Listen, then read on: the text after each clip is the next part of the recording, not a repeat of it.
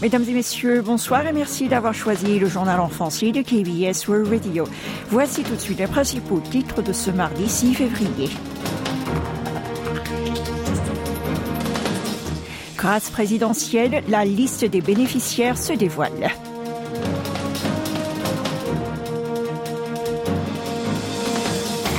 Sondage, plus de 7 Sud-Coréens sur 10 favorables à la nucléarisation. Et enfin, The Unsukjin édition a été couronnée d'un diapason d'or. Restez à l'écoute, vous êtes en compagnie de Oh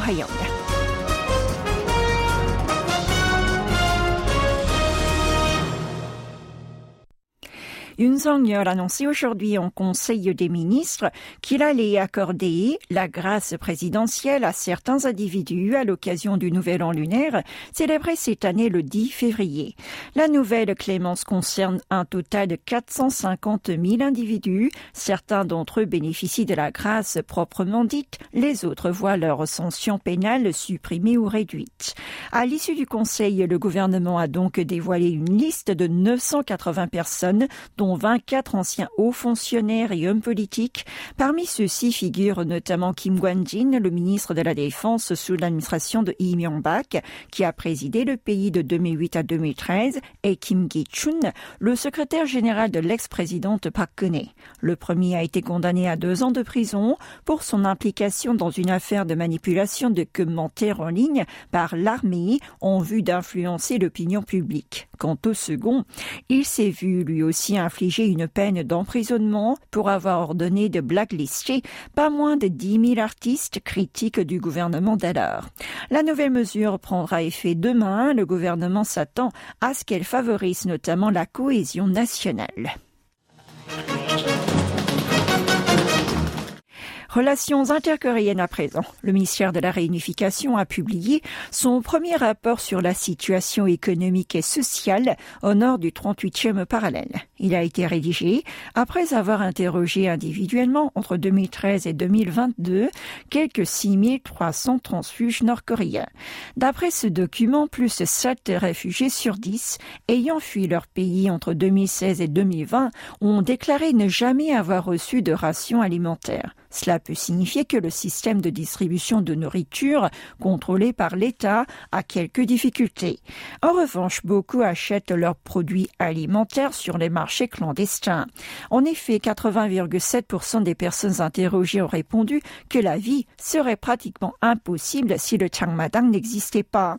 Autre point de mécontentement, plus de la moitié des répondants se sont prononcés contre la succession du pouvoir sur trois générations, tel Kim Il-sung, le fondateur du régime, à son petit-fils Kim Jong-un. À noter aussi que de plus en plus nombreux sont les Nord-Coréens qui regardent des films, des séries ou encore des clips étrangers, majoritairement chinois, et ce en dépit du renforcement du contrôle par le régime.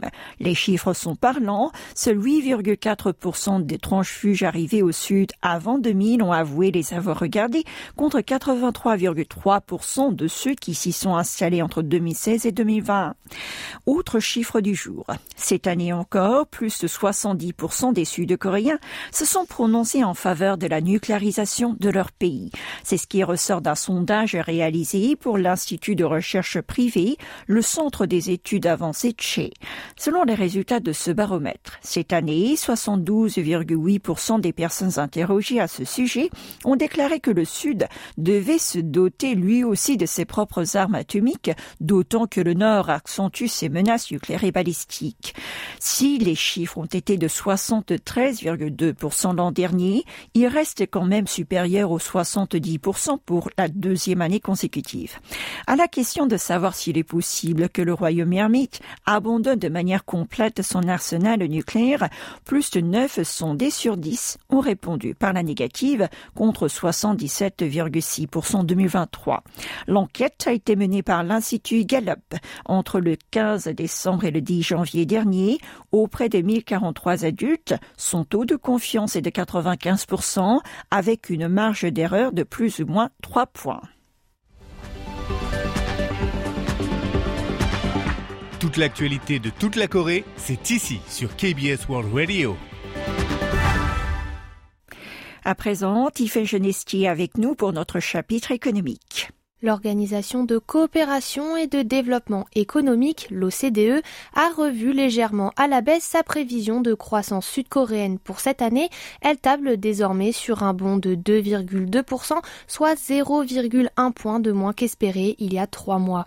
Dans ses nouvelles perspectives économiques intermédiaires publiées hier, l'institution basée à Paris a pourtant maintenu son pronostic pour 2025 à 2,1%.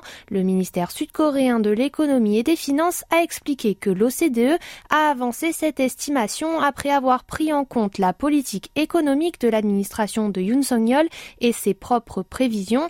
Effectivement, le gouvernement de Séoul avait précédemment anticipé une croissance de 2,2% pour 2024. La Banque de Corée, elle, avait fait état de 2,1%. Autre nouvelle économique qui était ce matin sur toutes les lèvres. Après trois ans et cinq mois de procès fleuve, un premier verdict est finalement tombé hier pour Lee Jae-yong. Un tribunal de première instance de Séoul a acquitté le patron de facto de Samsung de toutes les charges pesant contre lui. Il était poursuivi pour la fusion polémique de deux filiales du groupe. L'affaire remonte à 2015. L'entreprise avait fait voter l'acquisition de Samsung CNT par Jail Industries, la holding du groupe à l'époque, une opération censée favoriser la succession du fils de Ligoni, hospitalisé après avoir été victime d'une attaque cardiaque un an plus tôt.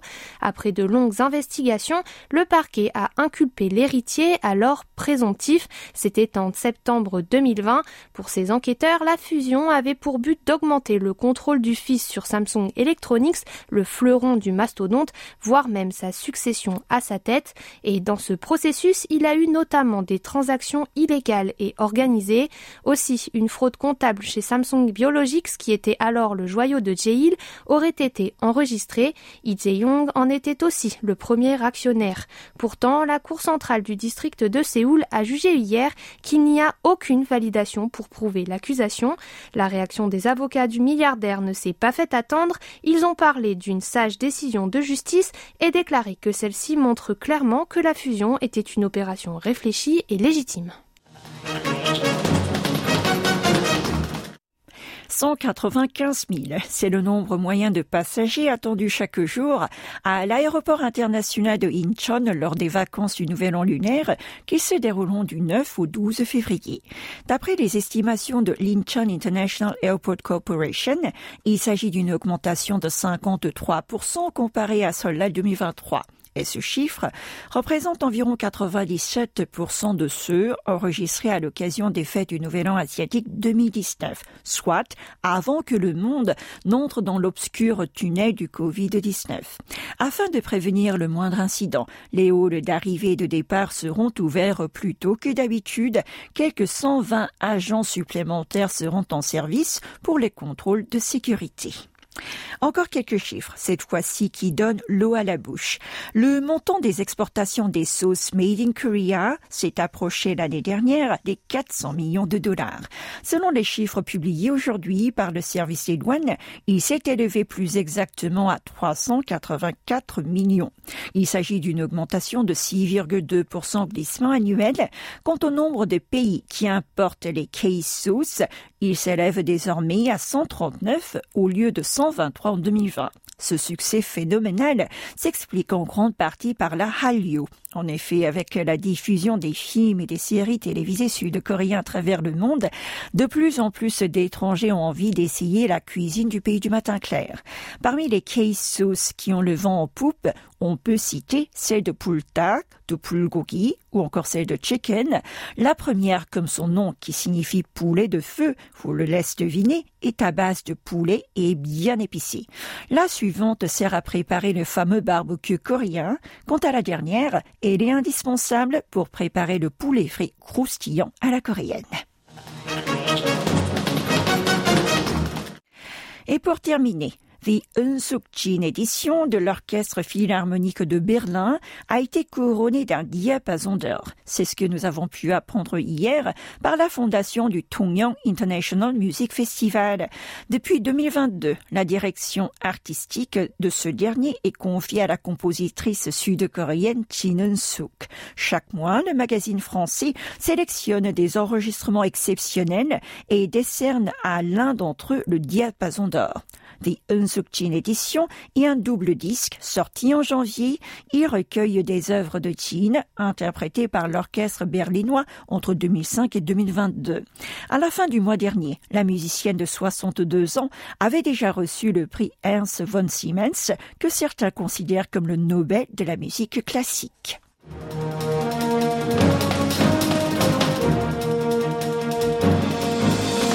C'est la fin de ce journal. Nous vous rappelons que nous avons ouvert un compte Instagram pour rester en contact avec vous.